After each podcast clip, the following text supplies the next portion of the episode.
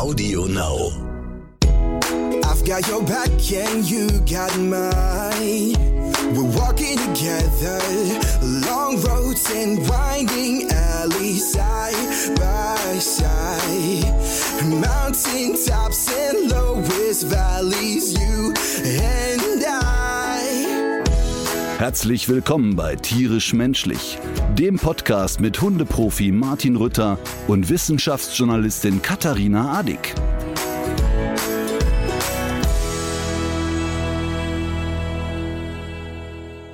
Es gibt ja doch jetzt sehr viele Zuschriften zum Thema Sonnenbrille. Wir müssen, glaube ich, jetzt langsam mal rausrücken mit diesen Bildern. Ich hatte auch sogar äh, leichtfertigerweise versprochen, dass wir die in einer Qualität äh, liefern werden, dass man die sich auch auf Postergröße ziehen und ausdrucken und an die Wand hängen kann. Also so wie das äh, Centerfold früher in der Bravo. Zuschriften nennst du das? Beschwerdenhagel Ja. gab es bei mir. Ja. Wir wollen Ja, die Brille sehen. Wir wollen die Brille sehen. Mein Verdacht ist jetzt, seitdem du die Bilder jetzt nochmal gesehen hast, äh, willst du die doch nicht rausrücken. Nee, ganz im Gegenteil. Ich Hm. nach wie vor, wir werden also, also versprochen, diese Folge, wenn wir die bewerben, da wird im Hintergrund das Bild mit der Brille zu sehen sein. Und sollte da draußen jemand sitzen, der weiß, wie dieses Modell heißt und es noch irgendwo im Antiquariat finden könnte, ich würde wirklich einen horrenden Preis dafür bezahlen. Hm. Aber ich würde eigentlich diese Brille gerne wieder haben, weil ich so viele emotionale Momente mit dieser Brille hatte. Was wir haben beim letzten Mal haben wir noch über einen anderen Schwachsinn gesprochen und zwar ging es da um diese Katzenkrallen zum Ankleben.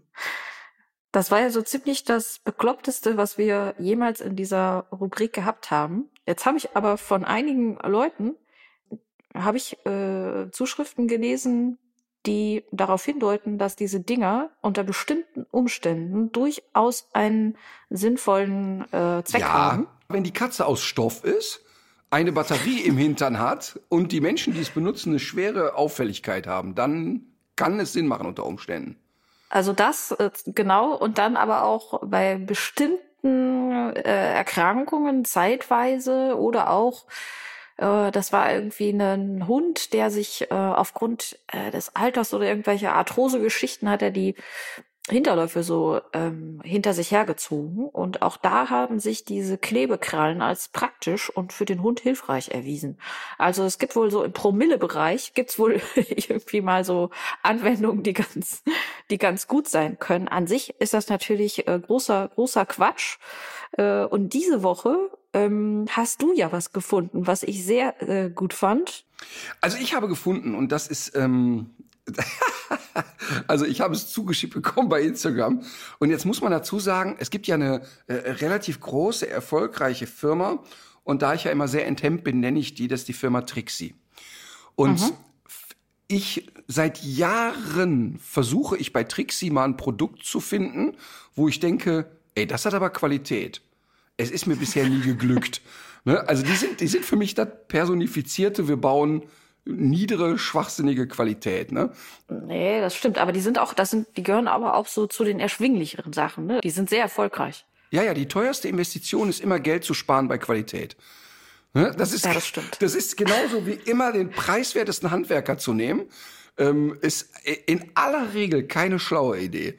Also wenn die Leute nur, nur nach Geld gehen und, und mal ganz ehrlich, da, ich meine, das kann man ja aufgreifen. Ich bin ja total bei dir. Ich bin ja auch eher konservativ, was Geld ausgeben anbelangt. Ähm, aber ich habe wirklich, äh, also jetzt mal kurz weg von Hundeartikeln, wirklich im Leben gelernt, dass immer das Billigste zu kaufen alles andere als erquicklich ist. Zuletzt wieder mit einer Bratpfanne. Ich habe so eine Billigbratpfanne gekauft, ist genau nach drei Wochen äh, die Beschichtung abgeblättert und wahrscheinlich habe ich die Hälfte schon jetzt in meinem Gehirn. Also Ja, das hat, das hat eine, eine Freundin von meiner äh, Oma, hat das früher tatsächlich auch gesagt, billige Klamotten können wir uns nicht leisten. Die hat das auf Kleidung bezogen auch, ne? weil du das einfach fünfmal kaufst. Ja, ist egal. Auf jeden Fall, ich habe nichts gegen die Firma Trixie, aber letztlich habe ich persönlich, und da kann ja jeder seine Meinung haben, und meine ist eben, ich habe bei denen noch nie ein hochwertiges Produkt gefunden. Jetzt haben sie aber, ich will mal das vorsichtig formulieren sagen, ein Geniestreich gebracht. Wir alle kennen Seifenblasen aus unserer Kindheit und äh, ich Ja. liebe sie heute noch, obwohl man ja danach immer klebt. Alles klebt immer. Meistens funktioniert es dann auch nicht, wenn man es nochmal selber auffüllt und so, aber irgendwie Seifenblasen. Ne? Oder man ist so fasziniert von dem Prozess selber, dass man vergisst, die linke Hand auch irgendwie aufrecht zu halten und man schüttet die ganze Suppe dabei aus. Okay. Äh, ich habe einen Geburtstag erlebt, wo jemand, der Seifenblasen äh, machen wollte, der war äh, der Vater des Kindes, des kleinen Kindes, äh, des vierjährigen Kindes, das die Seifenblasen bekam. Und der Vater war am Ende des Geburtstags so knülle, dass er statt an seinem Schnäpschen an dem Seifenblasen getrunken hat. Also er hatte auch da die Hände verwechselt. Das war ein schöner Moment. So, ja. aber die Firma Trixie hat auf den Markt gebracht die Bacon-Seifenblasen. Und zwar, ich, ich lese wörtlich vor. Die Bacon-Seifenblasen von Trixie haben einen verführerischen Duft nach Schinkenspeck und regen deinen Hund zum Spielen an. Gemeinsam mit deinem Vierbeiner kannst du ein lang anhaltendes Spielvergnügen erleben. Es duftet herrlich nach Bacon und weckt den natürlichen Jagdinstinkt deines Hundes. Die Seifenblasenflüssigkeit besteht aus ungefährlicher Seifenlauge und Baconaroma. Und das ist so eine schöne Idee. Ich habe das, also ich habe auch, wir haben ja bald Weihnachtsfeier mit der Firma. Ich habe schon überlegt, ob jeder so ein Ding kriegt und wir dann einfach da in der Bude, in der wir feiern, äh, die die Baconseifen blasen. Oder oder auf jeden Fall. Oder auf Tournee, so zur Zugabe rieseln mhm. Baconseifenblasen von der Kölner Arena Decke. Das wäre schön. Ja, es gibt ja so Produkt, ähm, so Geruchsdesigner, äh, die sich auch über das Geruchskonzept von irgendwelchen ähm, Geschäften und so weiter lange Gedanken machen. Autos. Oder so was abstimmen, ja, oder bei Autos. Aber ich meine, was anderes sollte das für deine Tour sein als der, als das Bacon-Aroma, ne? Kannst du dir also, eigentlich sparen, die Investition? Ich finde das auch so inkonsequent, ehrlich gesagt, weil, also wenn die schon sowas herstellen, warum nicht Pansen? Stimmt. Wir bringen auf den Markt die, die Rüttersche Pansenseifenblase. Oh auch als Badeschaum zu haben, kannst ja. du dich morgens im Pansen baden. Das wäre dann der, auf der Tour wäre das dann der Rausschmeißer.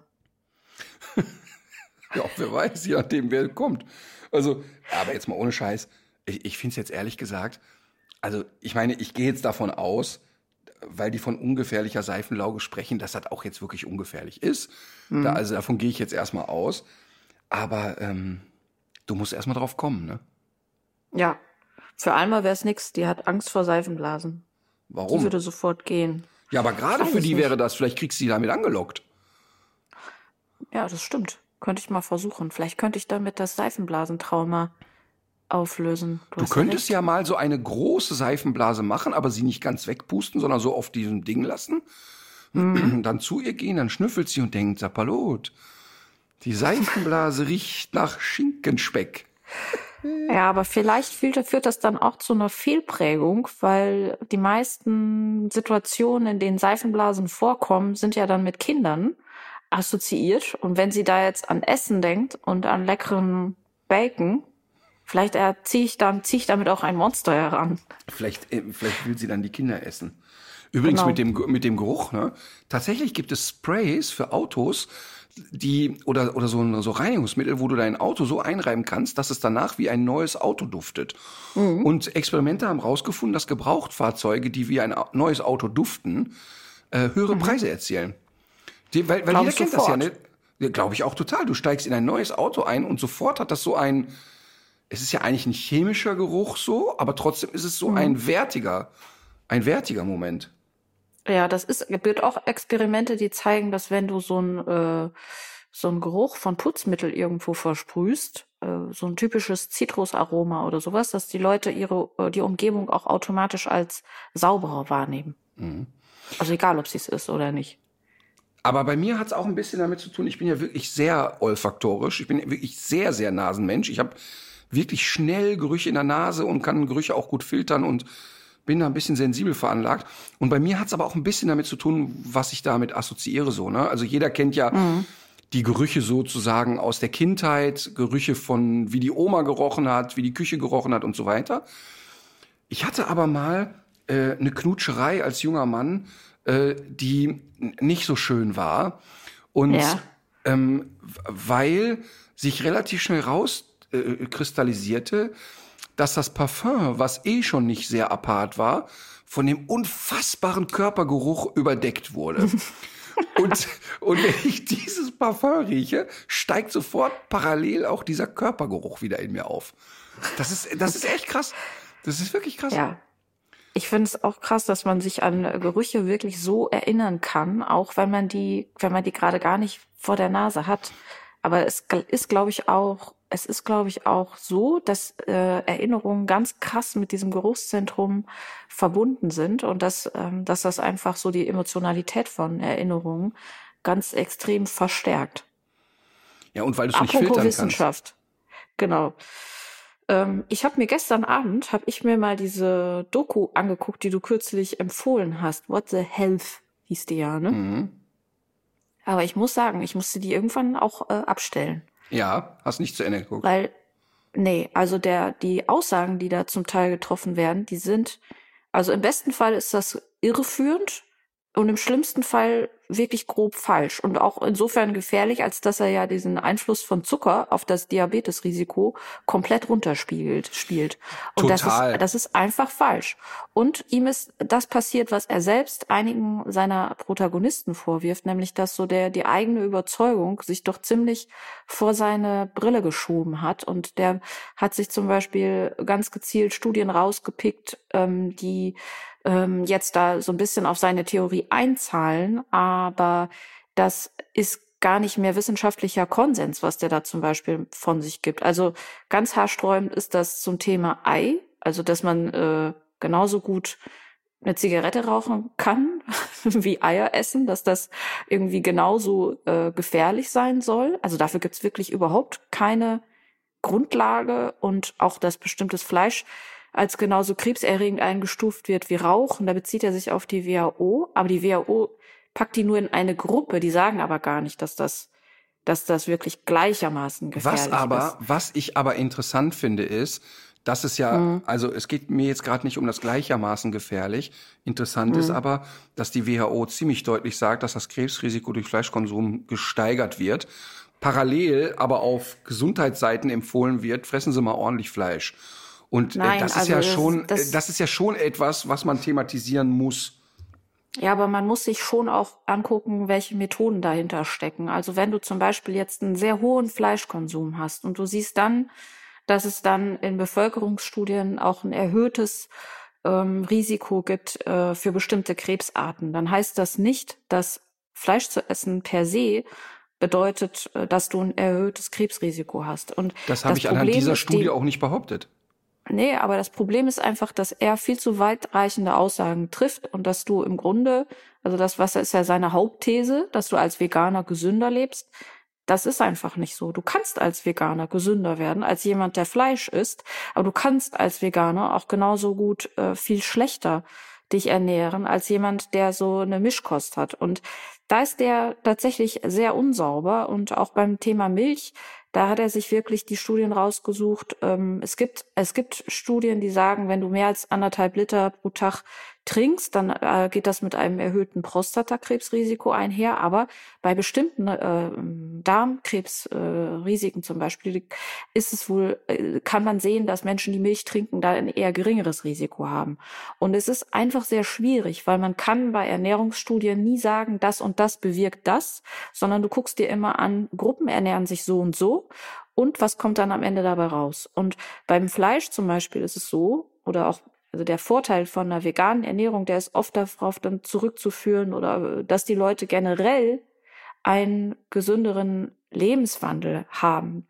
Also, dass sie insgesamt mehr darauf achten, dass sie gesund leben, sich insbesondere mehr bewegen. Und Bewegung, wenig Alkohol, wenig Rauchen, das ist für Krebs und Herz-Kreislauf-Erkrankungen immer noch das, äh, das Allerwichtigste. Und ähm, das, ähm, also ich finde, dass das, äh, dass das wirklich, es gibt ja genug andere gute Gründe, keine Milch zu trinken. Also die Tatsache, dass diese Turbokühe nach ein paar Jahren ausgemustert werden müssen, weil sie dauerschwanger sind, äh, sich nicht um ihre Kälbchen kümmern dürfen und dann auch noch auf alte rostige Schiffe verladen werden, um nach Nordafrika oder äh, sogar bis in den Irak zu reisen, wo sie dann nach diesem Leben auch noch unter sehr krassen, äh, schlimmen Bedingungen geschlachtet werden.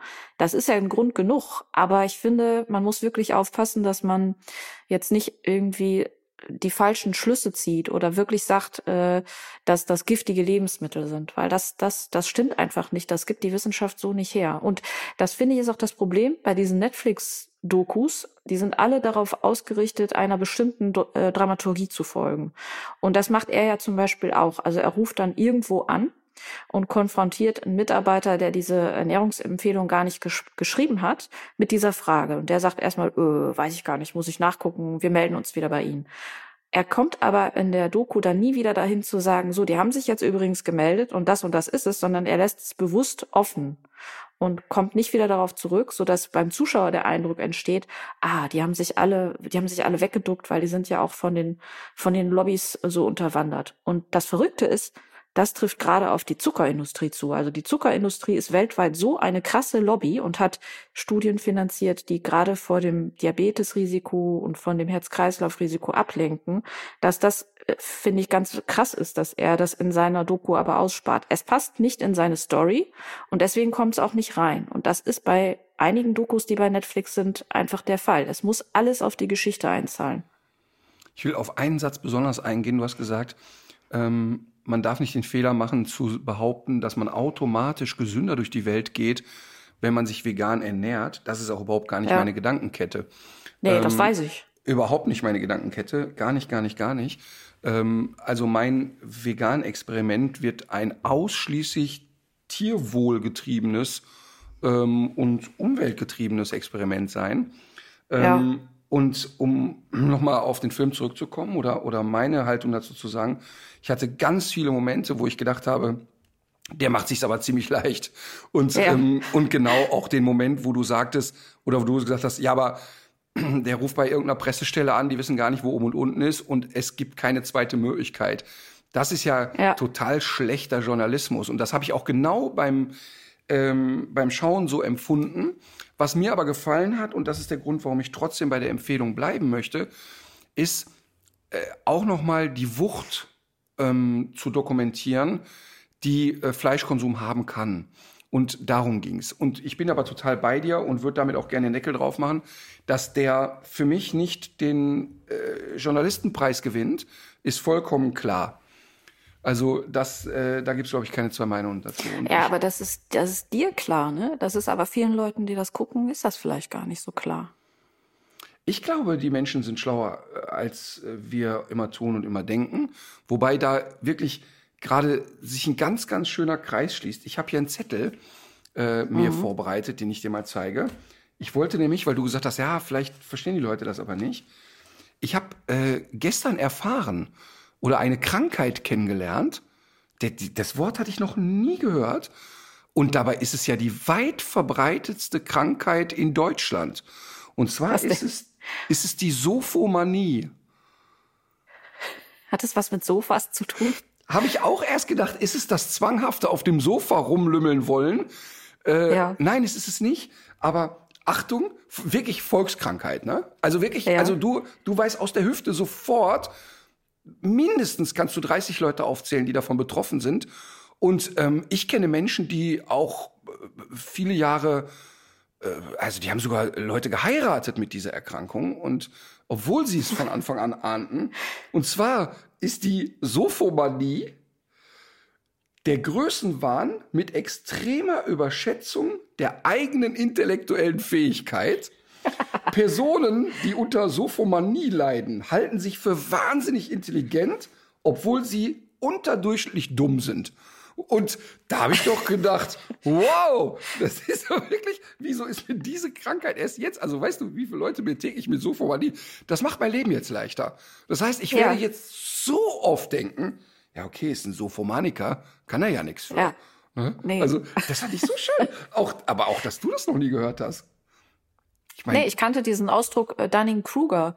Äh, Effekt oder Dunning-Kruger-Syndrom. Das geht aber in dieselbe Richtung, nämlich dass ähm, je weniger Ahnung oder Verständnis man von einer Sache hat, desto sicherer ist man sich seiner Sache. naja, gut. Äh, also der Satz, äh, je mehr ich weiß, umso mehr weiß ich, dass ich nichts weiß. Ja. Ähm, das stimmt natürlich auch. Aber ich finde. Aber ich das finde, führt auch dazu, dass die Leute besonders laut sind, die, einem beson die besonders wenig Ahnung haben. Ne? Oder die sitzen daneben auch gerne in Talkshows, ähm, weil sie einfach gute O-Töne geben, weil sie diese ganzen Unsicherheiten und so weiter, die mit bestimmten Sachen äh, äh, verbunden sind oder Dinge, die man eben einfach noch so gar nicht genau weiß, äh, die Leute, die sich dessen bewusst sind, die, die, äh, die schreien halt auch nicht so laut. Die sind eben vorsichtiger und werden dadurch aber auch weniger gehört.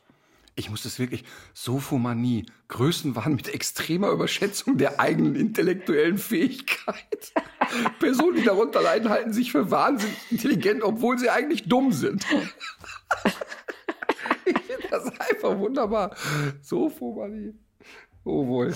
So, Sophomanie. Sollen wir mal über was Richtiges reden? Über Hunde oder so? Ja, genau. Ja, ich habe nämlich gelesen, jetzt alle möglichen Leute machen den Hundeführerschein äh, und ähm, kriegen dann eine Urkunde dafür. Und auf dieser Urkunde bist du, glaube ich, sogar auch zu sehen. Was glaub hat nicht. es denn damit auf sich? Ja, also tatsächlich ist ja das Thema Hundeführerschein etwas, was mir sehr unter den Nägeln brennt. Und ich habe große Hoffnung, dass wenn jetzt die neue Regierung sich sortiert hat und Frau Klöckner ja in Zukunft weniger äh, Mitsprachemöglichkeiten hat, dass wir auch mal jetzt eine Chance kriegen, mit der Regierung über, die, über das Einführen eines Hundeführerscheins reden können. Weil ich den Hundeführerschein aus vielerlei Gründen so wichtig finde und in erster Linie zum Schutz der Hunde. Denn Ja.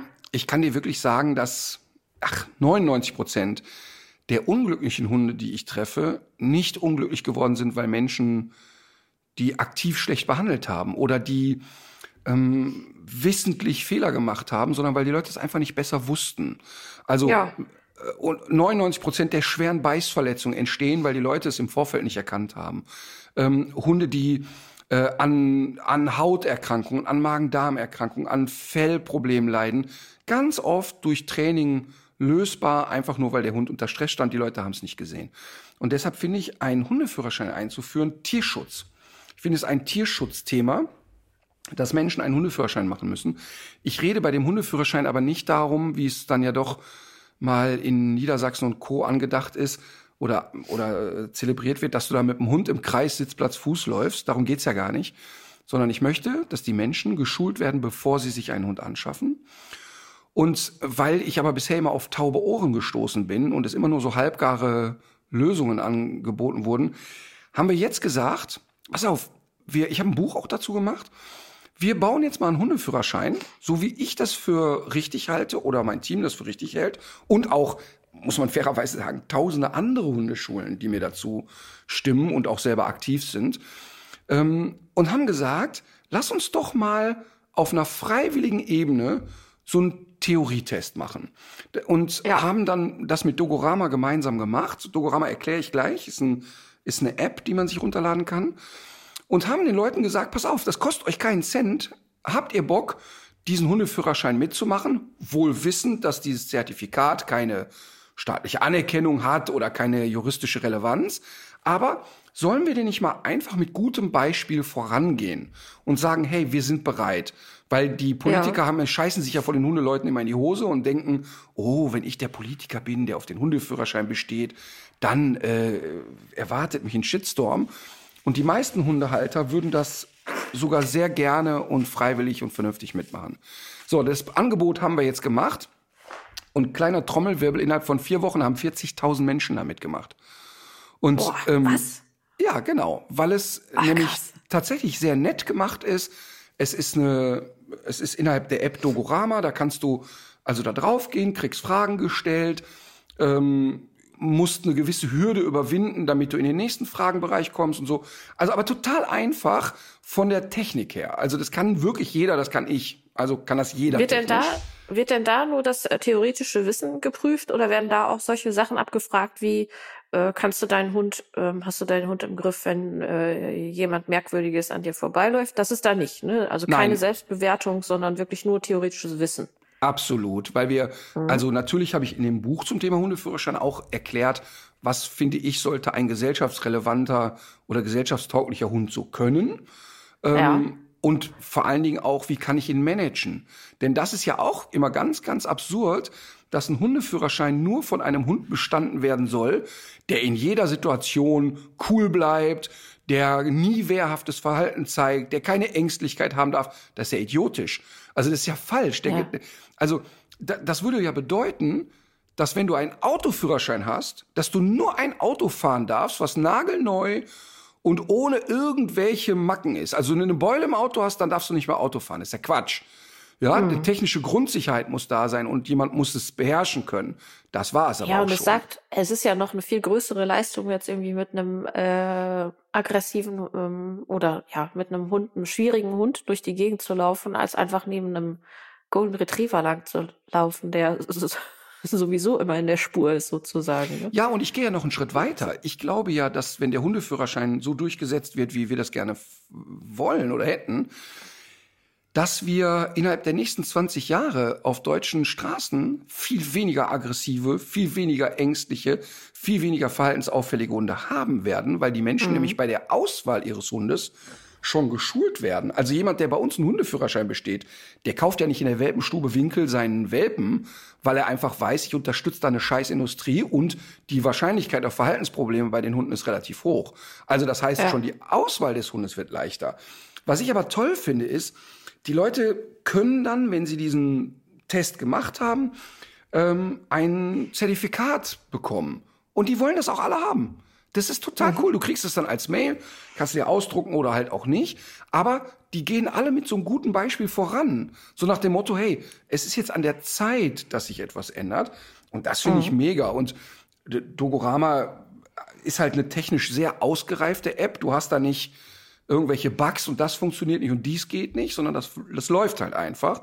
Und das ist äh, wirklich ein tolles Projekt. Äh, wie viele Fehler darf man machen, um den, um das, um diesen Test zu bestehen? Ja, es geht, also du musst von 40 Fragen, ich sage jetzt, weiß ich nicht, 33 richtig haben. Aber Ah, okay. ähm, auch darum geht es uns eigentlich, die, die App ist so gebaut oder der Hundeführerschein ist so gebaut, dass du ja auch mit dieser App lernen kannst. Also das ist im Prinzip wie ein Autoführerschein, wo du sagst, ah, okay, da war ich falsch, mache ich nächste Woche noch mal, mache ich morgen noch mal, gucke ich mir noch mal an. Ähm, und es ist halt auch sehr einfach und sehr spielerisch vermittelt. Ja, und also das ist jetzt so die erste Ausbaustufe und dann soll es aber ja doch weitergehen, oder? Wie ist da der Plan? Also ähm, tatsächlich ist es so, dass wir ja den Wunsch haben, also wir bieten ja in unseren Hundeschulen für alle einen Hundeführerschein an. Aber auch da ist es ja so, dass der Hundeführerschein keine gesetzliche Wirkung hat. Ähm, wir haben aber jetzt, äh, wir haben ja schon mal darüber gesprochen, dass eine Kundin oder eine, eine Halterin vor Gericht freigesprochen wurde, ähm, aufgrund dessen, dass der Richter ähm, a- Sendungen von mir gesehen hat und gesagt hat, Moment mal eben, ich habe jetzt recherchiert, das und das hat der Herr Rütter gesagt. Ich halte das für kompetent und richtig. Wir haben das geprüft und die Halterin hat sich so verhalten. Also sehe ich sie hier juristisch im Recht. Und, Ja. und das ist ja im Grunde auch die Vorgehensweise immer wieder Das vorzulegen. Rütter-Urteil wird das jetzt ja immer genannt. So. Und, äh, und äh, die Vorgehensweise muss ja für uns sein, wenn wir nicht heute ähm, von politischer Seite sofort einen Aufriss erleben und eine, eine Revolution, dann können wir das aber vorleben. Und wir können immer wieder sagen, schaut mal, die Leute haben hier bei uns einen Hundeführerschein gemacht. Wie oft waren die nervig? Null. Einfach null. Und wir können das auch in Zahlen dokumentieren. Und wir sehen ja, dass die Leute bereit sind, das zu machen, weil es geht bei dem ganzen Thema nicht darum, dass wir Geld in die Kassen unserer Hundeschulen spülen, sondern wir möchten ja diesen Hundeführerschein standardisieren. Der soll ja nicht so sein, dass der nur in meinen Hundeschulen durchführbar ist. Das ist ja Quatsch. Nur er muss eben standardisiert sein und die Leute, die diesen Hundeführerschein abnehmen, müssen sich zertifizieren lassen. Und auch das muss ja nicht bei mir passieren. Das kann ja von Seiten des Staates passieren. Nur wir würden denen gerne ausarbeiten, wie die Inhalte sind. Und das Konzept ist ja total schlüssig und nachvollziehbar. Und da wird es auch keine ke- keine Kompetenzgerangel geben. Da ist nichts dabei, wo ein anderer Hundetrainer sagen würde, ja, jetzt haben sie sich aber schön einen ausgedacht. Also wir berufen uns ja da auf wissenschaftliche Erkenntnisse und nicht auf, ja, das ist so die Meinung oder irgendwas. Ja. Und das sind Fragen und Übungen, die wirklich so am Alltag mit Hund orientiert sind. Es geht jetzt nicht darum, äh, abzufragen, wie die normale Kerntemperatur eines Rüden ist, zum Beispiel. Aber auch das, Aber auch das ja. und auch die Frage mal, wie viel äh, Zähne hat denn so ein Welpe? Und was Ach ist denn, so, ja. also es geht da auch um Gesundheitsthemen. Und ja. natürlich geht es nicht darum, das ist ja völlig klar, es geht ja nicht um eine verklausulierte, also da ist nichts dabei, wo wir sagen, das haben wir jetzt eingebaut, damit es jemand nicht weiß. Sondern alles mhm. Themen, wo wir sagen, das hat eine Relevanz. Denn wenn ich äh, weiß, ähm, keine Ahnung, so und so muss die Zahnstruktur eines zehn Wochen alten Hundes aussehen und der Weltmändler verkauft mir aber gerade einen fünf Wochen alten Hund, kann ich schon an der Zahnstruktur mhm. erkennen, dass er Quatsch redet. Ähm, ja. Also das ist wirklich sehr, sehr praxisnah. Ähm, da geht's auch mal um Ernährung, auch was braucht ein Hund für einen Impfschutz. Also keine, also keine Raketenwissenschaft, aber schon Sachen, wo man äh, sagen muss, das hilft im Alltag. Völlig klar. Ja, es gibt ja auch so eine Checkliste, habe ich gesehen, im, in deinem Magazin. Mhm. Ist auch die aktuelle Ausgabe. Da gibt es ja auch so ein paar Sachen, die dürfen tatsächlich nicht passieren. Ne? Also wenn man jetzt so, wenn ihr, wenn ihr sagt, ja, das darf dein Hund auf keinen Fall tun, es darf, er darf keine Menschen anspringen, auch dich nicht. Das ist zum Beispiel so ein Kriterium, mit dem ist man dann aber auch raus. Also wenn das nicht klappt, dann gibt's auch keinen Hundeführerschein. Das ist so wie beim äh, Einparken in der Führerscheinprüfung jemanden rückwärts überfahren. Ja, sagen wir mal so, wir müssen jetzt und beim Thema Anspringen, das ist äh, wirklich ein ganz, ganz tolles Beispiel dafür, wie wichtig uns die Schulung der Menschen ist und einen, ähm, sag ich mal, einen Blick schärfen. Ich habe gestern ein Webinar gemacht und haben bei dem Webinar Videos analysiert. Und da erlebe ich halt immer wieder, dass Menschen, die auch schon sehr lange Hunde haben und auch nicht nur ein Hundebuch gelesen haben, denen zeigen wir ein Video und sagen denen, was passiert als nächstes und die können überhaupt nicht einschätzen, was kommt denn jetzt als nächstes. Mhm. Und jemand, der ein bisschen Erfahrung hat, kann jetzt schon die Checkliste loslassen, wann kracht's hier gleich. Und beim Thema Anspringen differenzieren wir zwischen Anspringen und Klettern. Denn es ist ein großer Unterschied. Es geht nicht darum, dass der Hund seine Pfoten nicht auf deine Jacke packen darf. Und es geht nicht darum, dass irgendwie da Flecken sind, sondern ähm, der Unterschied zwischen Anspringen und Klettern ist, das eine ist immer Pöbeln und Maßregeln und mhm. das andere ist immer eine sehr freundliche, unterwürfige Geste. Und wenn mhm. ich jetzt sage, na ja, diese freundliche, eher einschleimende Geste, die kann ich auch gerne kanalisieren durch Training und sagen, ich bringe dem bei, ey, komm, jetzt siehst du aus wie Sau, spring hier nicht irgendwie an den Leuten, kletter nicht an den Leuten hoch, äh, mach keine Sauerei. Das kann ich trainieren und formen und sagen, mhm. okay, du darfst deine natürliche Kommunikation, also warum klettert der an dir hoch?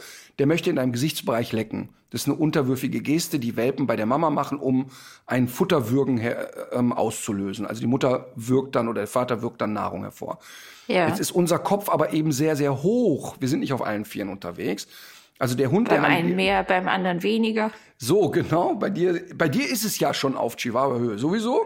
ähm, aber ähm, wenn du jetzt auf allen Vieren durch die Wohnung laufen würdest, ist die Chance, dass die Alma mit Anlauf auf dich draufspringt, relativ gering. Dass sie aber in deinem Gesichtsbereich leckt, relativ hoch.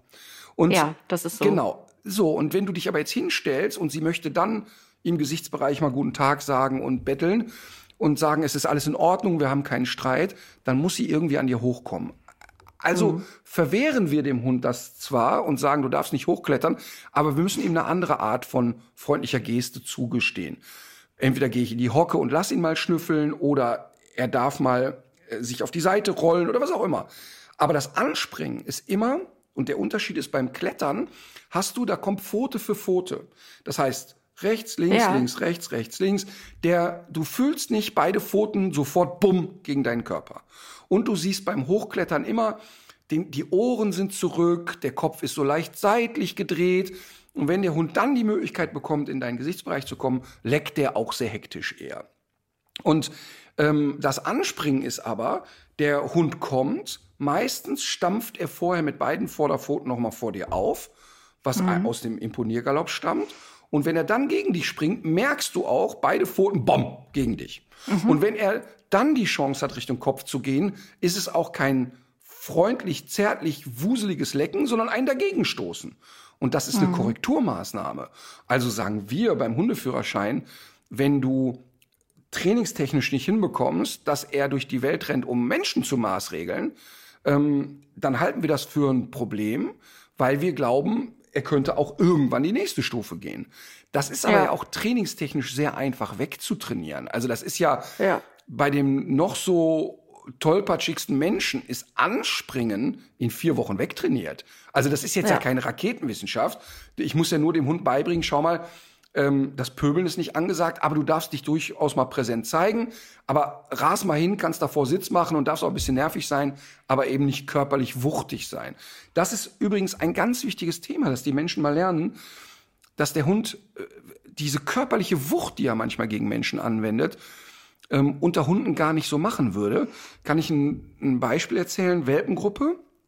Die Welpen sind 10, 12, 14 Wochen alt und wuseln mhm. da rum. Und die Menschen stehen da und alle paar Minuten, boah, krachen die Welpen beim Spiel in Menschen rein. Und das kennt jeder auf der Hundewiese. Die Leute stehen da, die Hunde toben und bam gegen Mensch eins, bam gegen Mensch zwei. Die Menschen weichen immer aus. Und in der Welpengruppe sage ich sofort, dass es Pöbelei ist. Und dann sagen die aber nein, die sind doch im Spiel, die sind doch noch klein.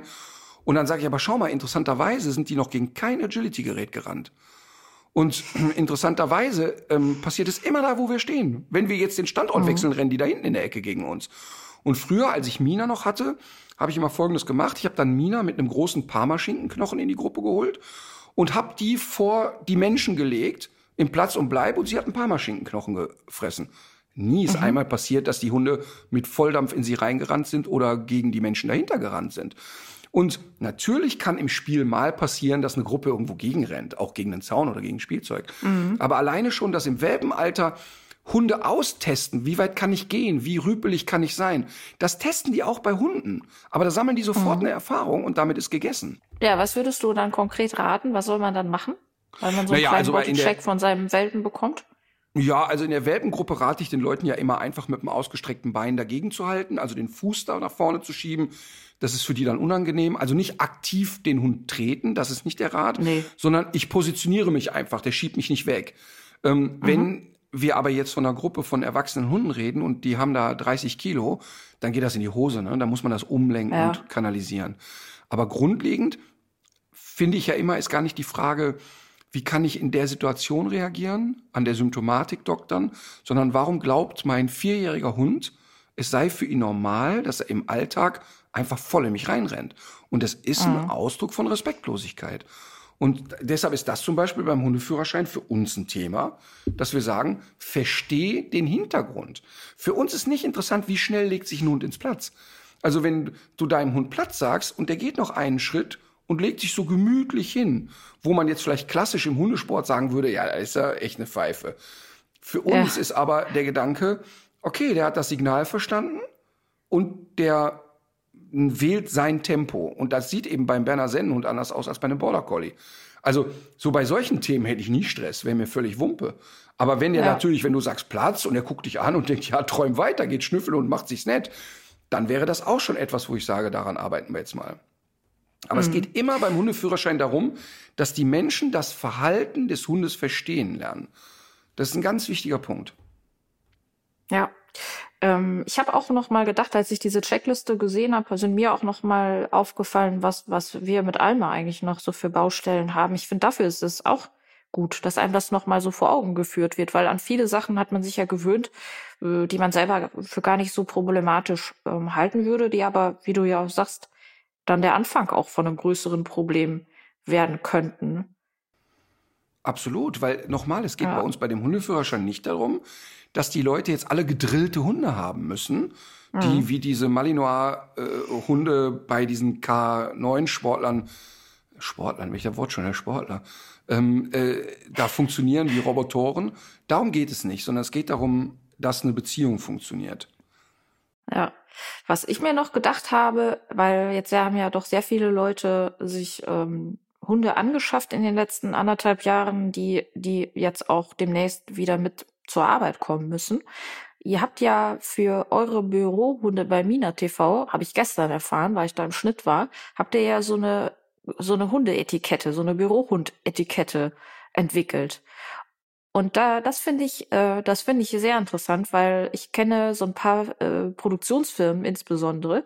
Da sind äh, eigentlich Ersthunde erstmal alle willkommen gewesen. Und es ist ja auch nachgewiesenermaßen so, dass sich ein Hund äh, sehr positiv auf die Stimmung am Arbeitsplatz auswirkt, dass das Stress reduziert, dass das den allgemeinen Umgang miteinander verbessert. Aber es führt ja dann doch manchmal dazu, gerade wenn die Halter die Hunde gar nicht so gut einschätzen können, dass es dann doch eben mal Vorfälle gibt. Also ein Beispiel ist in einer großen äh, Produktionsfirma in Köln, weiß ich, dass mal ein Hund dann doch hinterm Schreibtisch hergeschossen kam, als sich äh, ein Kollege dem Herrchen näherte und es dann auch einen Beißvorfall gab, der jetzt nicht lebensbedrohlich gewesen ist, aber dazu geführt hat, dass all diese Menschen jetzt ihre Hunde nicht mehr mit zur Arbeit nehmen dürfen. Und da habe ich gedacht, das ist zwar, hört sich zwar erstmal äh, ein bisschen streng an, der Hund darf nicht mit in die Küche, muss immer auf seinem Platz bleiben und so weiter. Aber es führt ja letztlich dazu, dass man die wieder mitbringen darf und dass das, dass solche Dinge eben nicht passieren, die dann wieder dazu führen würden, dass man solche Konsequenzen äh, ziehen müsste, oder? Ja. Was hast du also, dir dabei gedacht? Nee, also bei uns hat das ja eine Geschichte. Angefangen haben ja die ganzen Firmen bei mir mit Hundetraining. Und wenn du in einem Büro bist, wo fünf Hundetrainer sitzen, die Konzepte mitentwickeln, Bücher mitschreiben und so weiter, ist eigentlich selbsterklärend, dass die darauf achten, dass ihre Hunde nicht nerven und, ja. und das muss man auch mal ganz klar sagen, nicht nur zum Schutz der Menschen, sondern äh, äh, letztlich sind wir da zur Arbeit. Und die Idee mhm. kann nicht sein, dass wir nicht mehr zum Arbeiten kommen, weil da die Hunde über Tisch und Bänke rennen und eine komplett Anarchie ist. Ähm, so, und das war halt dann die erste Firma, die ich gegründet habe, Mina Training. Und dann kam irgendwann die TV dazu. Und bei der TV arbeiten Menschen, die ganz anders strukturiert sind im Kopf als die Menschen bei der Training. Also die TV-Leute, das sind irgendwie alle im Kopf durchgeknallte Hippies, die kreative Ideen haben und die ähm, ja natürlich ganz anders unterwegs sind. Und da ist so, ja mhm. cool, ein Hund ist dabei, komm, da schmeiße ich noch einen Ball und da kannst du fünfmal sagen, gib dem bitte kein Leckerchen, zack, hat der schon drei Kekse im Rachen. Also komplette Anarchie. Und solange mhm. in so einem Büro ein Hund rumwuselt, ist das auch noch, ja, dann ist es so, ne? Da muss der Hundehalter ja. äh, sich da halt ein bisschen behaupten und sagen, pass mal auf, ich erschieße hier jeden, der meinen Hund füttert. Aber ähm, bei uns hat das ja jetzt eine andere Dynamik. Inzwischen sind da 50 Leute im Büro und teilweise sind da 15 Hunde. Und wenn wir dann nicht Spielregeln aufstellen, ist die Chance groß, dass die Hunde untereinander Stress kriegen. Und das darf auf keinen Fall die Idee sein. Aber auch, dass sich die Menschen, die jetzt nicht so hundeaffin sind, ähm, total belästigt fühlen. Und, und diese Tendenz gab es dann auch teilweise bei uns, dass die, dass du dann als Hundehalter 50 Mal sagen konntest, bitte lasst den in Ruhe und trotzdem schmeißt immer noch mhm. einer einen Keks hin. Also haben wir mal ein paar Spielregeln aufgestellt und eine Spielregel, die ich für ganz elementar halte, ist, dass die Hunde nicht einfach unkontrolliert in alle Büros rennen. Dass also klar mhm. ist, pass auf, in dem Büro, in dem du sitzt, da darf dein Hund auch gerne frei rumlatschen, aber der läuft nicht durch diese Tür ohne dass du dabei bist. Ähm, und das führt auch dazu, dass das Reinkommen ins Büro erstmal mit einem angeleinten Hund passiert und nicht du kommst rein und pff, erstmal ist da richtig Hektik in der Hütte. Dann finde mhm. ich, sind die Essensbereiche auszusparen. Und zwar nicht, weil mich jetzt ein Hundehaar stört, sondern weil ich einfach möchte, dass auch Gäste, wir haben ja auch einen, äh, einen Konferenzraum, wo auch Gäste sind und so weiter, die nicht sofort irgendwie mit, mit, mit Dreck und mit, mit, mit irgendwie mit Haaren und mit Chaos in äh, Verbindung treten. Und spannenderweise empfinden die Mitarbeiter diesen Knigge eigentlich alle als Wohltat, weil es wie immer Spielregeln bieten immer Sicherheit für alle. Das heißt, mhm. der, der den Hund hat, kann sagen, ey, ich kann den Hund mitnehmen und der hält sich hier an die Regeln. Also ich will überhaupt keine Diskussion darüber führen. Das läuft und im Umkehrschluss kann auch der, der sagt, hör mal, ich will jetzt nicht immer deinen Hund bei mir auf dem Schoß haben, äh, kann sagen, ey, guck mal, das ist doch die Spielregel, halte ich da dran. Und es funktioniert mhm. wirklich bestens und ich meine, ist doch klar, dass wenn was immer wieder mal passiert, der Rainer, einer unserer Cutter, der hat einen sehr, sehr großen Hund, sehr, sehr netten Hund und der Rainer schneidet ja, dann. Den habe ich nämlich getroffen gestern, vorgestern. Hat er den dabei gehabt? Ja. Ja, und Toni ist natürlich, äh, das ist ein, ist ein netter Hund und so weiter. Und wenn der Rainer ja. nachts schneidet, da bin ich mir ziemlich sicher, wird er den auch da frei rumlatschen lassen. Und dann ist mir das auch egal. Dann ist für mich auch überhaupt ja. kein Problem. Ja. ja. Nee, und auch Aber, auf diese Art äh, und Weise, und auf diese Art und Weise dürfen auch mal Menschen einen Hund mitbringen, der zum Beispiel nicht 100 Prozent verträglich ist. Weil einfach klar ist, schau mal, der ist da entweder in seiner Box, der ist am Schreibtisch festgemacht, da kommt auch kein anderer Hund rein. Und dann ist alles prima. Hm. Aber wäre das nicht auch mal eine Idee, dass man das mal irgendwie so zusammenfasst und äh, so eine Art Bürohundknigge auch mal rausgibt für Firmen oder für Bürogemeinschaften, dass die sich da so ein bisschen dran orientieren könnten? Also ich habe ja ähm, viele gerade mittelständische Unternehmen bei dem Thema schon beraten. Die mhm. vor allen Dingen, wenn die in so einer Findungsphase sind, sollen wir überhaupt zulassen, das mit den Hunden und wohin führt das? Ähm, die haben ja dann immer Angst, ah, ich habe hier 300 Mitarbeiter im Büro, da haben wir morgen 200 Hunde hier. Das ist natürlich mhm. Quatsch, das ist natürlich totaler Quatsch. Ne? Genau. Ähm, ja. ähm, also da, das habe ich schon mehrmals gemacht und wir hatten bei Hundeprofi tatsächlich auch mal einen Fall, wo ich in Köln zu so einer Bürogemeinschaft gekommen bin und da war richtig Achterbahn mit den Hunden.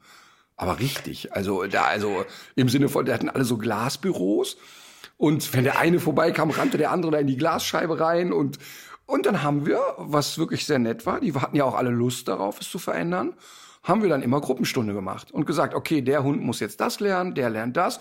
Und die waren dann hinterher alle ziemlich erleichtert und kamen dann auch mit mhm. dem Knicke ganz gut klar, ehrlich gesagt. Ja.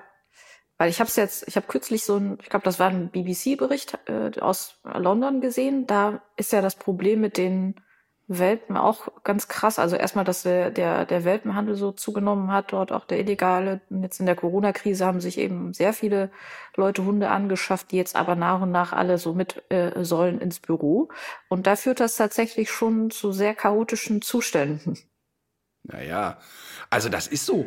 Also das muss, also da muss man sich nichts vormachen. Ein Hund im Büro kann äh, total schön sein und die Stimmung erhellen und so, aber es kann ja mega nervig sein. Und, und ja. vor allen Dingen, und vor allen Dingen, wenn alle glauben, und da hatten wir teilweise auch bei uns so ein bisschen die Anwandlung, ähm, ich bringe eigentlich den Hund jetzt hier auf einen betreuten Spielplatz. Und, ja. und das ist natürlich nicht die Idee. Ne?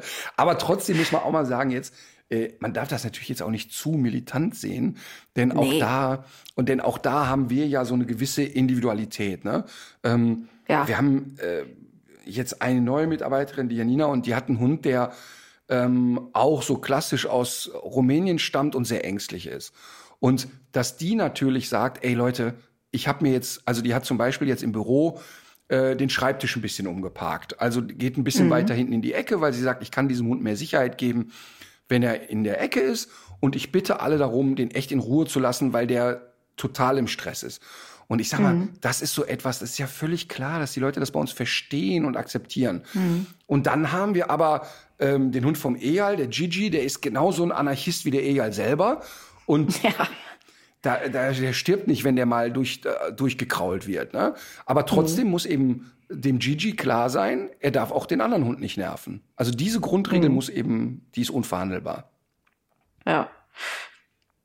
Ähm, apropos Nerven, ähm, ich habe noch äh, eine Hörerinnenfrage rausgekramt, die tatsächlich auch immer wieder gestellt wird.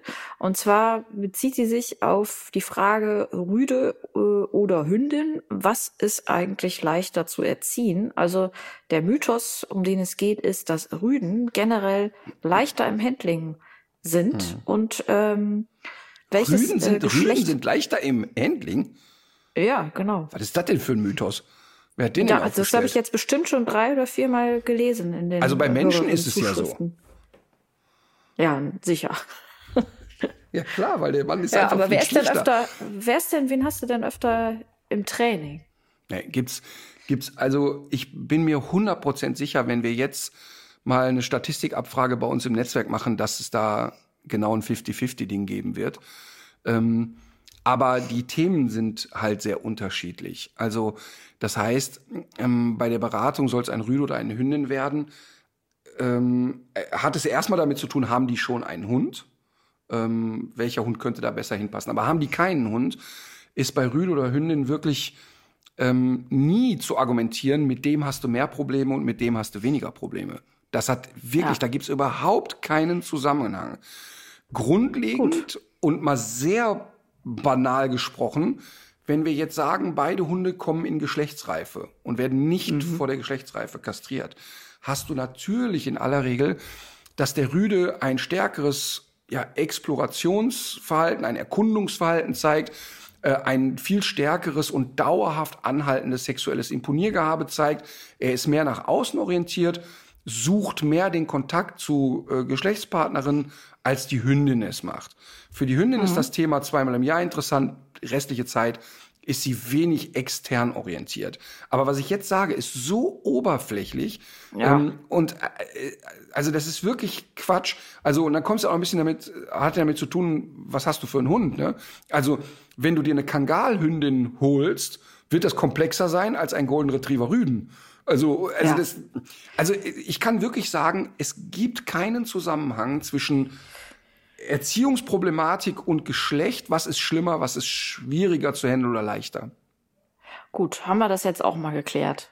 Übrigens, zum Thema haben wir das jetzt auch mal geklärt. Wir müssen mhm. eigentlich mal sagen, dass manchmal ganz schlimme Sachen passieren müssen, damit sich Sachen verändern. Und ich habe ja beim, äh, wir haben ja über den modernen Fünfkampf bei Olympia gesprochen. Richtig. Und da gab es ja die, das Pferd, was ganz offensichtlich kurz vor Selbstmord stand. Ähm, ja. Und aufgrund der öffentlichen Diskussion haben die ja jetzt scheinbar beim Fünfkampf festgelegt, dass das Reiten rausfällt und gegen Radfahren getauscht wird. So ist es. Und ich glaube, es gibt noch ganz viele Bereiche im Reitsport, wo das Pferd eigentlich besser durch ein Fahrrad ersetzt werden müsste. Aber bislang ist es nur für den Fünfkampf festgelegt mit der Begründung, dass man da eben gar keine Zeit hat, sich mit dem Pferd vertraut zu machen und so weiter, dass es da nur auf Zeit ankommt und dass äh, schon im, in den Grundvoraussetzungen dieser Sportart die Gefahr liegt, dass das Tier äh, gequält wird. Aber in, in zwei Dinge zeigt's. Ne? Also einmal haben wir jetzt quasi, müssen wir diesem Tier ein Denkmal bauen, weil das Leid dieses Tieres ja auch echt was verändert hat. Ähm, mhm. Und es zeigt auch einmal mehr, dass Empörung und, und, und wirklich sich zu äußern und zu sagen, ey, das geht ja. nicht, durchaus auch ja. mal effektiv sein kann. Ja, auf jeden Fall. Das ich 2024 schön. ist, glaube ich, die Frist. Dann ist ja noch mal Olympia, also bis dahin geht's noch weiter und danach Hä? soll es aber eingestellt werden. Ja, klar, das ist ja immer so. Du hast ja immer diese, äh, diese absurden Übergangsfristen.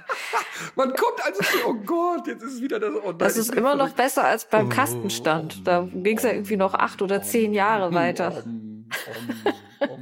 Es kann doch nicht sein, es kann doch nicht sein, dass man zu der Erkenntnis kommt, das ist alles scheiße. Ja, aber komm, einmal Olympia geht noch. Jetzt mal ohne Witz, wenn ich jetzt moderne Fünfkämpferin wäre, dann gehe ich mhm. doch nicht hin und quäl jetzt noch mal weiter zwei Jahre irgendwelche Tiere, weil es ja noch einmal Olympia kommt, wenn ich doch weiß, alle sagen jetzt, das ist doch scheiße.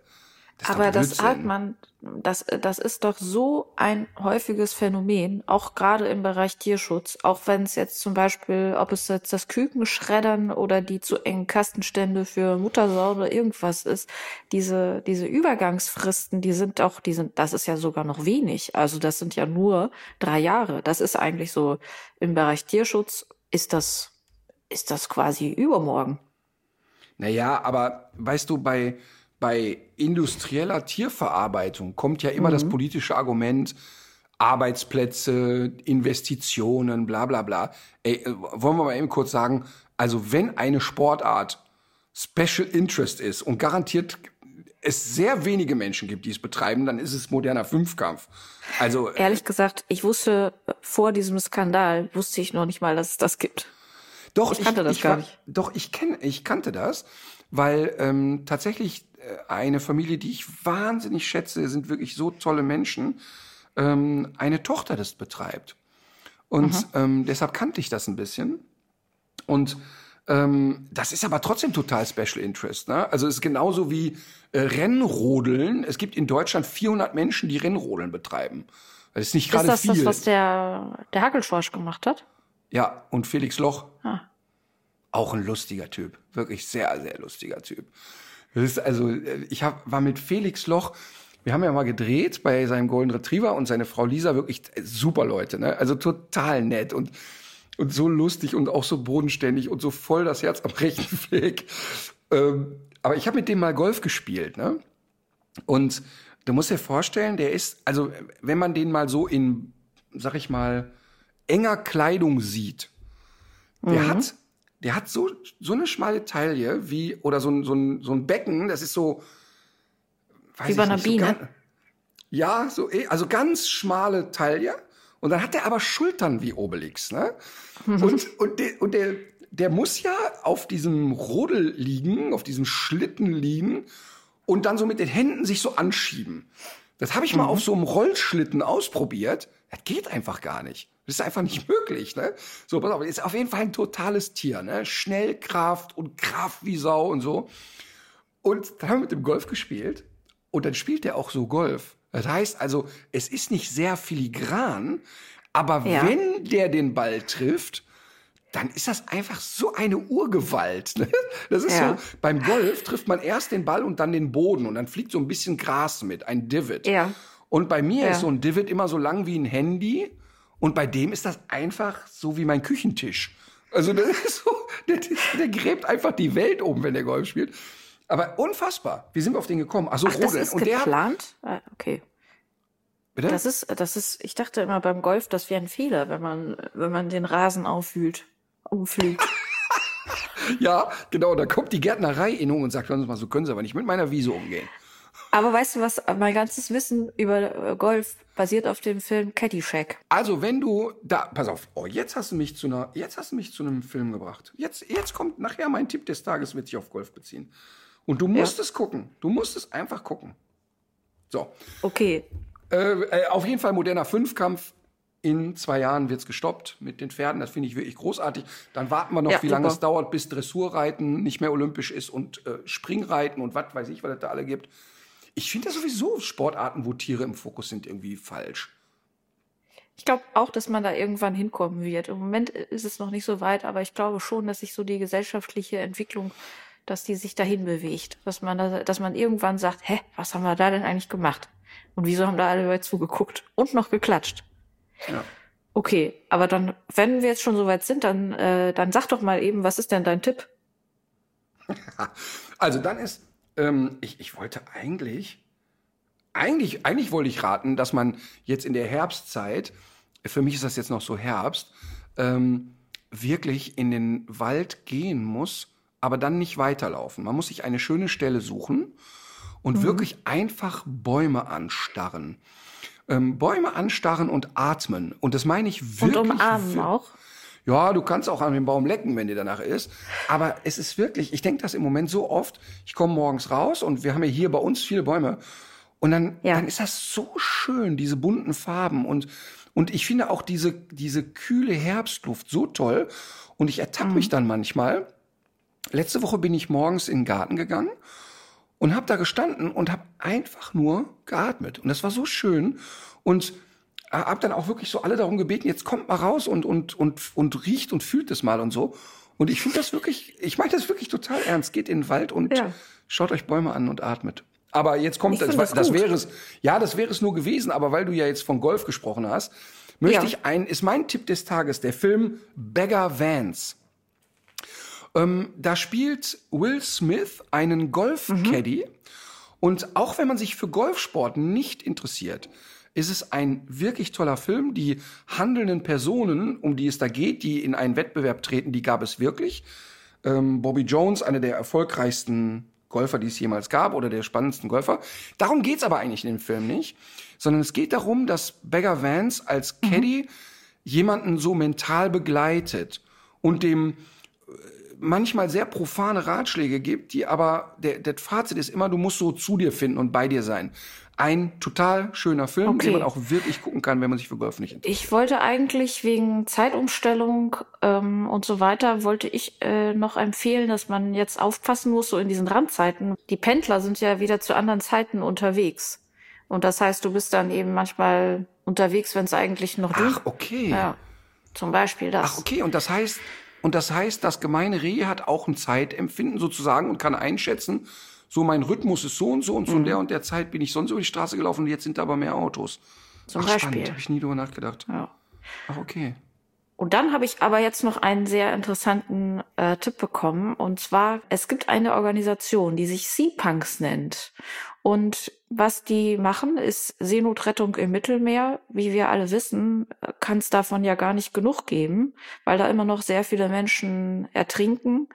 Und äh, die Organisation Sea-Punks kann dafür noch Unterstützung brauchen. Und das kann zum Beispiel eine Spende sein, aber das kann auch ganz praktisch sein. Also die suchen auch noch nach Menschen, die sich da handwerklich betätigen können oder die irgendein anderes Talent haben, was sie dort vielleicht einbringen möchten.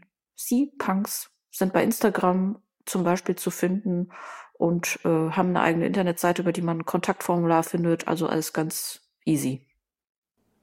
Finde ich cool. Zumal ich habe ja einen Bootsführerschein. Ich könnte da die großen Schiffe steuern. Ach, ist das so? Wie? Du hast einen äh, Führerschein für, für, für große? Nicht für so kleine Segel. Ich, also ich, ich bin mir nicht ganz sicher, aber ich glaube, dass es da keine Längenbegrenzung gibt, weil ich ja einen Seeschifffahrtsschein habe. Ähm, ich weiß so, jetzt nicht, ob ich die AIDA so fahren dürfte. Du dürftest so eine Abramowitsch-Yacht, die dürftest du, die dürftest du auch steuern? Also ich würde, also pass auf, ich, äh, ich würde das nochmal recherchieren, ich bin mir aber ziemlich sicher. Ach, das ist ich ja frage mal eben hier nach. Warte mal, ich frage mal eben hier in die Runde, weil hier gibt's noch Menschen, die äh, einen Führerschein haben. Ja. Sag mal. Ist längenbegrenzt? Na, ist nicht längenbegrenzt, nur in Binnengewässern. Kannst du mal eben parallel gucken? Ach du Scheiße. Es kommt so hier aus dem, es kommt so hier aus dem Hintergrund, dass es eine Längenbegrenzung gibt. Ich bin mir aber sicher, dass es die nicht gibt ähm, dass es die auf offener See nicht gibt. Ähm, aber trotzdem, also ich glaube, bis 20 Meter kann ich sowieso. Und 20 Meter ist schon kein kein kleines äh, Ding. Mhm. Aber äh, sagen wir mal, können stimmt ja auch nicht. Ich dürfte. Ja. Können. Ich höre gerade, die Recherche gibt, es gibt faktisch keine Begrenzung. Ach, also Scheiße. wenn der Herr Abramowitsch gerade zuhört ja. und der möchte mal sicher von Russland nach Nippes gebracht werden. Ja. dann könnte ich das wohl überleben. Gut, ja, ich weiß nicht, was die Seapunks für ein Boot haben, aber trotzdem ist das alles interessant wenn, und wenn sehr bedenklich, was du da erzählst. Wenn die Menschen in Sicherheit bringen wollen, da kann ich übrigens wirklich auch aus dem Nähkästchen plaudern. Äh, Bootsführerschein gemacht, alles ist gut. Mhm. Und dann bekam ich, dann bekam ich zum Geburtstag geschenkt ähm, eine vierstündige, also das Ausleihen eines Bootes vier Stunden lang auf der Ruhr. Ja. So Tucker so an der Ruhr entlang. Ja. Ne? Und ja, ja, kein Problem, Leute, ihr seid in absoluter Sicherheit, alle rein ins Boot. Aus dem Hafen rausgefahren, linksrum abgebogen, war an der Brücke ein riesengroßes Schild und da war schon Ende. Wusste nicht mal, was das Schild für eine Bedeutung hat. Also haben wir dann, also an Bord waren noch mehrere Menschen, die gerade frisch den Führerschein hatten und wir keiner stand, stand mit da und hat gesagt, ja, ich glaube, das heißt das und das. Also es ging von, äh, da ist Durchfahrt verboten über, da ist ein Ankerplatz, war alles dabei. Mhm. Also original von nichts eine Ahnung, aber wirklich von gar nichts.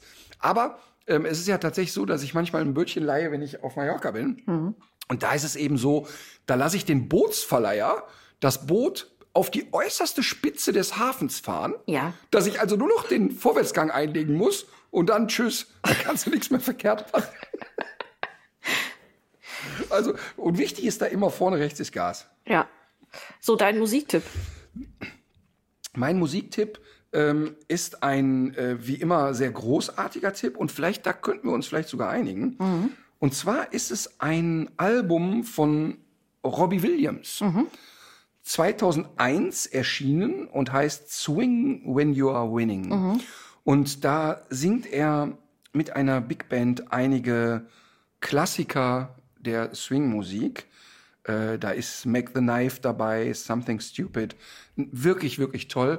Und da habe ich so das erste Mal für mich das Gefühl gehabt, ich hatte mich vorher nie mit dem groß beschäftigt, das ist wirklich ein guter Musiker, ne? Das war mir nicht so klar. Wie bist du da jetzt äh, wieder drauf gekommen? Weil das gibt's ja schon lange. Ja, ich bin darauf gekommen, weil ich das in einer Playlist von mir habe mhm. und die lief in den letzten Tagen so ein bisschen im Zufallsprinzip durch. Ja. Und da plöppte eins der Lieder auf und da war ich direkt wieder so angefixt. Gut. Äh, ich habe gestern im Auto, habe ich bei entweder im Deutschlandfunk oder bei WDR Cosmo, ich weiß es jetzt gar nicht mehr, habe ich ähm, einen Song gehört von Joan as Policewoman, Get My Bearings. Das Lied hat sie mit Tony Allen, der ist Schlagzeuger und leider schon verstorben, und äh, Dave Okumo aufgenommen. Und mh, mm, Damon Alban hat auch dazu ähm, was eingesungen. Das alles landet auf unserer bewährten und bekannten Playlist Brotmesser und Popcornpfote. Vielen Dank nochmal an Lucy, dass sie das macht. Weißt du, was interessant ist? Du hast jetzt 15 Namen genannt und nicht einen davon kannte ich. Ja, ich muss aber auch sagen, dass ich, dass ich, äh, also Damon Alban ist der von den Gorillas, den kennst du bestimmt. Also die Stimme kennst du ganz sicher. Ich kenne Dr. Alban. Nein, das kennst du. Doch, Joan. Policewoman kannte ich schon vorher, aber ja, von Tony Allen hatte man schon mal gehört, dass das so ein toller Schlagzeuger sein soll. Der gilt als einer der, oder galt als einer der besten Schlagzeuger, der jemals gelebt hat. Und den Ist das der Bruder von Woody Allen? Nee. Und ähm, Dave Okumo, den habe ich jetzt auch erst darüber kennengelernt und habe mir auch schon von dem ein paar andere Sachen angehört. Das fand ich auch ganz spannend. Und die haben zusammen ein ganzes Album aufgenommen. Ich habe es noch nicht gehört, aber äh, ja, ist bestimmt auch gut. Dann möchte ich, bevor wir jetzt gleich sagen werden, legt euch wieder hin. Sollte da draußen ein Psychologe sein, Ja, Ähm, ich bin übrigens im Nachhinein äh, eigentlich fast ein bisschen enttäuscht, dass ich nie eine Mail bekommen habe von jemandem, der meinen Traum mal ähm, psychologisch analysiert hat. ja, das Aber hast du schon mal gesagt. Soll, sollte dort ein Psychologe sein, der eine handfeste Statistik hat, wie viel Prozent der Deutschen unter Sophomanie leiden, ja, und die Zahl sollte sich wahrscheinlich deutlich über 90 Prozent bewegen, ja. dann könnte er uns diese Studie bitte mal schicken. So, in diesem Sinne, liebe, so liebe Sophomaniker, Genau. legt euch wieder hin. Legt euch wieder hin.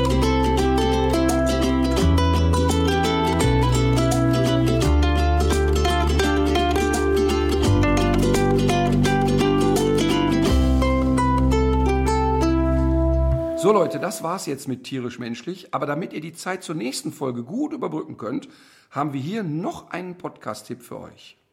Hallo, mein Name ist Stefanie Helge.